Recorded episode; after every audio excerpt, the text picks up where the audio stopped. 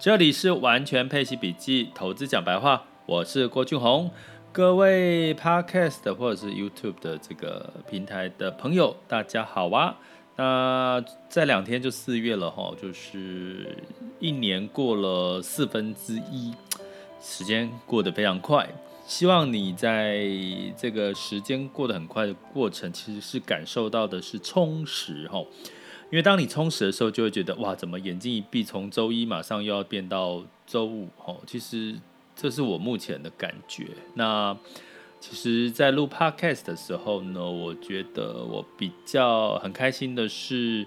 我就是把我自己看到的，然后觉得重要的，或者是会对市场有一些影响的一些资讯呢，告诉给大家。那也不用特别去。呃，创造什么话题，或者是说跟着跟跟着什么风了哈？但是，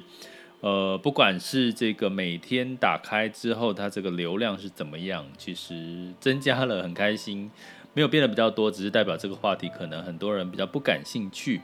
但是对我来讲，我其实也都平常心看待哈。其实我觉得很多事情应该是说一个平衡的一个机制了哈。我在。最早之前有提过，其实呢，你看最近包含整个空屋啦，然后包含很多地方，阿里山呐、新竹都出现了这个森林的火火灾哈。那之前有一个说法哈，大家也可以再听听看，就是我我说之前其实新冠疫情其实是在感染我们的肺嘛，病毒是在感染我们的肺。那我们在人类在这个不管是从澳洲啦不同地方的森林大火，其实不就是我们也在伤害那个呃大地的肺嘛吼，所以我觉得很多的事情包含回归到投资吼，其实你最终会回到一个平衡点，就涨多了会跌，然后跌多了就会修正。那 目前其实哪一个市场跌得比较深呢？其实我可以直接说就是 A 股跟港股哦。所以其实目前它相对来讲已经是开始有一点平衡的味道哦，大家可以去不管从我这几集的 podcast，或者是呃在网校里面我在提的一些资讯里面，应该都可以听到一些端倪哦。那。但是我今天要讲的是，其实我们的投资工具非常的多，现在的人真的比以前幸福。我那个二十几岁的年代，我们只能买，如果要买科技，只能买个股，要不然就是买这个主动式的基金，那可以选择性也不多吼。那哪像现在越来越多琳琅满目。那现在呢，更火的是一个叫做主动式的 ETF。大家知道，从过去的这个主动式的基金，哦，就是很红嘛。然后红到现在，基金比较多买的就是是这个所谓的配息基金。然后呢，后续又很多人觉得它第一个不透明，因为基金的特色是每个月或每一个每一季才要公布它的这个持有的标的，而且你会看到我们一般人可以看到的只能呃持有的前十档的这个个股哦，所以共同基金其实真的不太透明哦。那所以呢，就衍生而来后续这个非常火的就是所谓的被动式的哈 ETF。如果我们姑且把它叫做传统型的 ETF，代表它已经是。一段时间了哈，那这个被动式的指数投资其实是大热门，大家也知道，像零零台股的零零五零零零五六哈，那在这个过程呢，其实最近呢有一个新的一个标的呢，一个也不算新了哈，它已经也是十几二十年以上，那它呢也巧巧的呢，呃，就是规模翻倍哈。它在它叫主动式 ETF，也就是说它结合了有基金经理人主动操作之外，它还结合了 ETF 的这个呃成本低的特色哈。然后相对来讲，ETF 大家知道其实是被动型的 ETF，你是可以知道它投资它是连接哪些指数，它指数投资了哪些，连接哪些个股哈，投资哪些个股，你说看得很透明，而且每天必须更新。所以主动式的 ETF 呢，它除了是主动有基金经理人操作，它也必须要配合 ETF 的每日要公布它现在投资的个股标的。哈，那所以呢，这样的一个标的呢，其实在两，我给各位一个数据哈，它在二零二零年哈，从五百六十亿的美元，哦，直接倍增到一百一千三百一十亿的美元。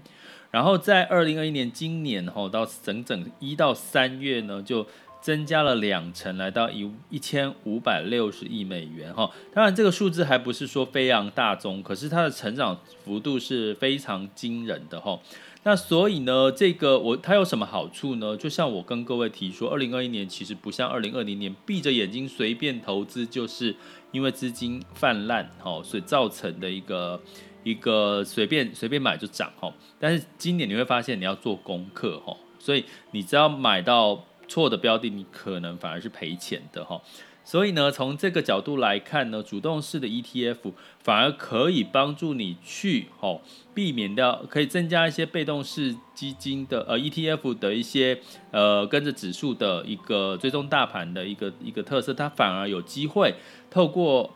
基金经理人帮你做功课，然后来帮助你有机会打败大盘。哦，那当然它的成本低是一个关键。那另外的特色，因为它又是 ETF，所以它也是在这个集中市场做交易，不像基金呢是跟基金做申购赎回。哈，那主动是 ETF 呢，它的交易价格跟这个被动式 ETF 呢，传统型的 ETF 的差别，它一样有一个市价跟净值。可是因为呢，主动式它相对来讲有基金经理人的操作，它的绩效的波动会相对比较大，所以呢，在基金的折价的部分、折溢价的部分会比被动式来得高哈。所以简单来讲，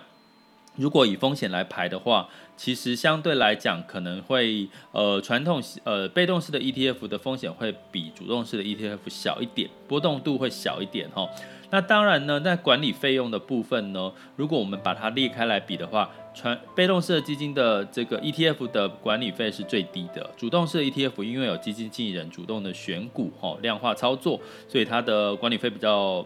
呃比共同基金哈，也就是主动式的共同基金呢来的低一点，但是比被动式的 ETF 高一点哈，居于中间哈，最高的就是共同基金。那它的透明度当然是跟这个被动式的 ETF 高，然后呢，比这个共同基金来的高。被共同基金的透明度是最低，因为它只要一个月到一季公布一次，而且你看得到通常都是前十前十档哈。那那这个 ETF 呢，基本上它都要公开公开透明哈。所以呢，在这样的一个比较下，它可以兼具进可攻退可守，就是说你的成本略低，可是你又觉得被动是跟着大盘指数走哦，你会你会看到，如果你是跟着最近的这个台股的指数走，你会觉得好像就就好像也也没有太太大的一个感受哦，就觉得哎涨涨跌跌还是在一万六上下嘛波动哦。那所以呢，你主动如果你不满足于现在这个指数投资的这个获利的状况，又不讨又讨厌所谓的这个共同基金的这个高成本、高手续费，那你就可以考虑用主动式 ETF 哈。的确，以现在开始有人在做操作哈。那你会觉得跟我说，诶，那那到底什么有有什么样子的个这个主动式的 ETF 已经上市了哈？那当然最多最有最有名的应该就是像这个 ARK 哈，ARK Invest 哈，就是这个。呃，女股神哈，大家知道最最近大家一直会去参考一个指标是呃 ARK Invest，它有一档这个 ETF 主动式的 ETF 叫 ARKK，它的代号哈，那旗下就是有五档的这个主动式的 ETF，那从它的绩效的表现来看的话，它的表现呢，大概一年有将去年来讲呢，有将近差不多呃一。一百个 percent 哈，一百个 percent 的一个获利哈，但是呢，如果你用现在的数据来看，它现在呢可能已就跌了负八个 percent 哦，以刚刚讲的 ARKK，那代表的是什么？其实它的波动有机会。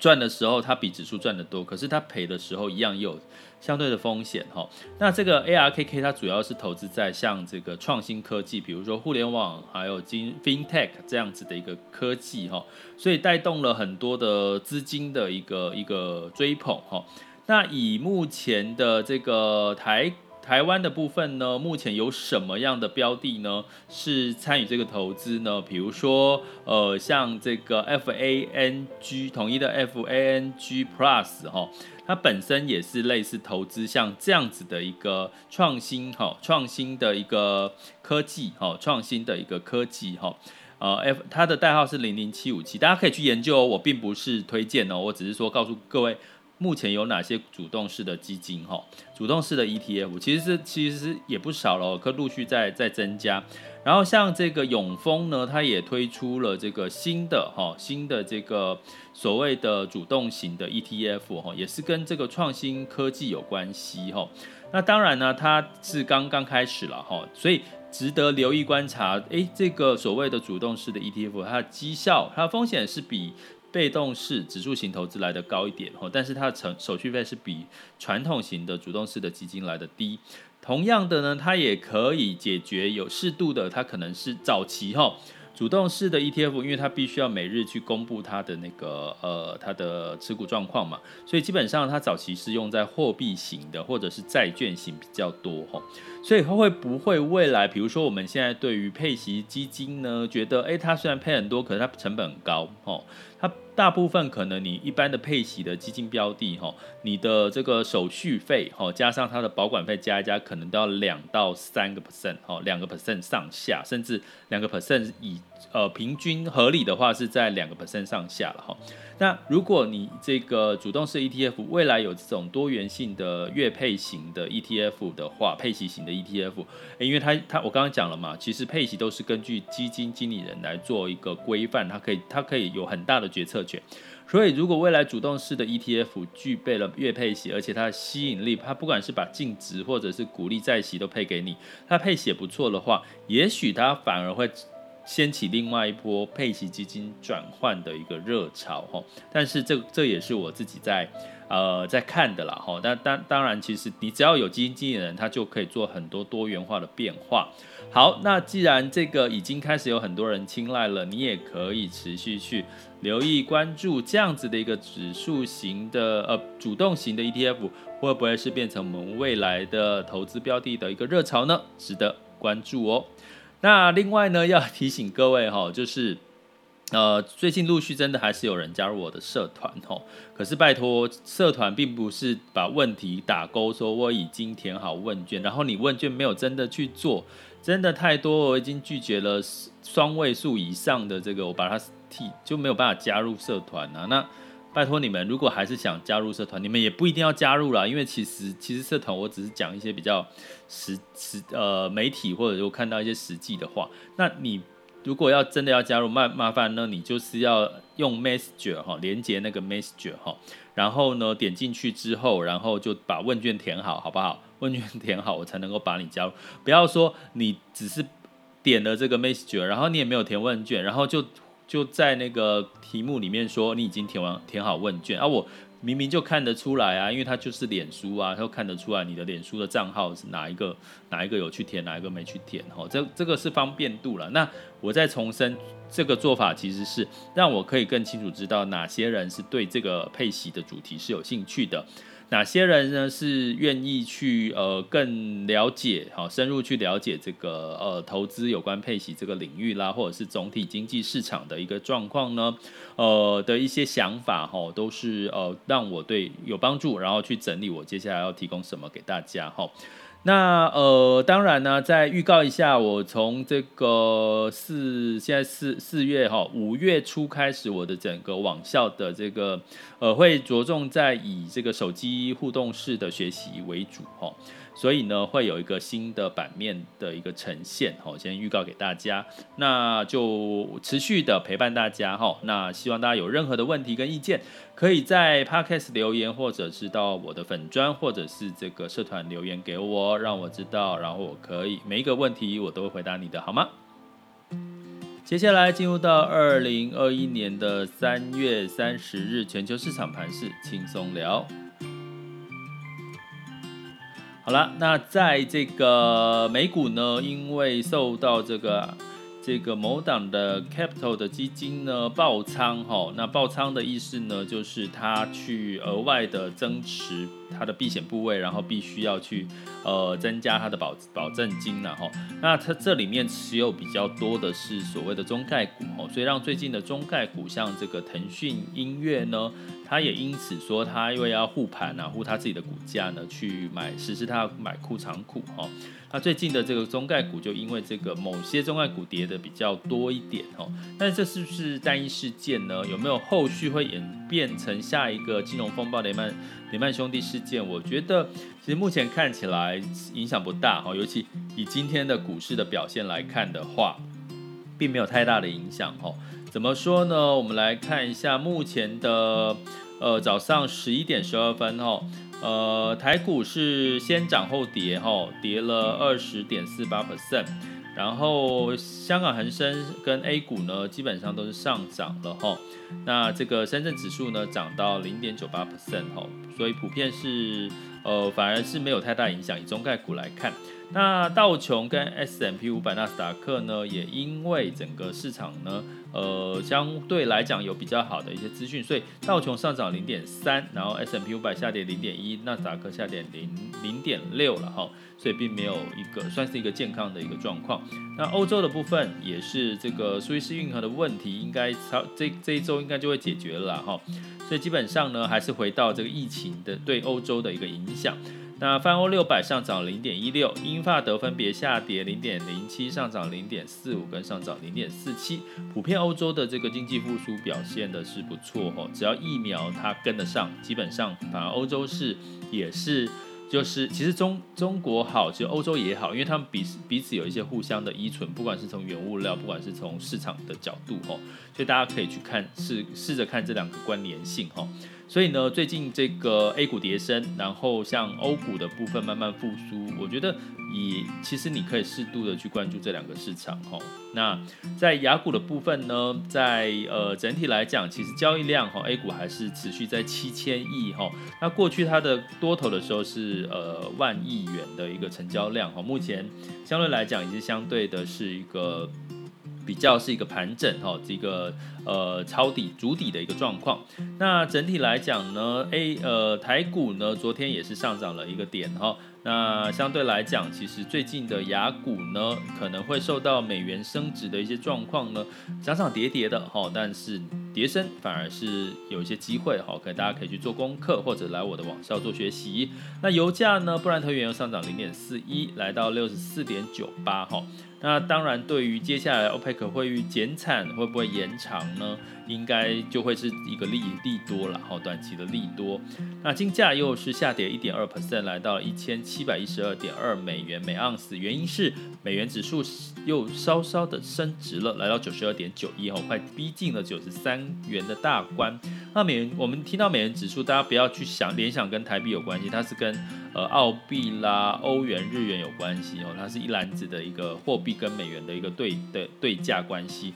那反反观呢，美元兑换台币来到二十八点六一哈，就是稍稍的呃台币稍微再升值一点点一咪咪哈，然后美元兑换人民币也是这个相对来到来到六点五六哈，相对来讲台币跟人民币还是兑换美元是比较强势的。那美元对其他美元指数相对来讲比较呃增值幅度比较多，那相对来讲呢就就会影响到原物料、抑制原物料跟这个矿产的一些价格上上升的一个一个格局哈，所以以上提供给各位参考哦。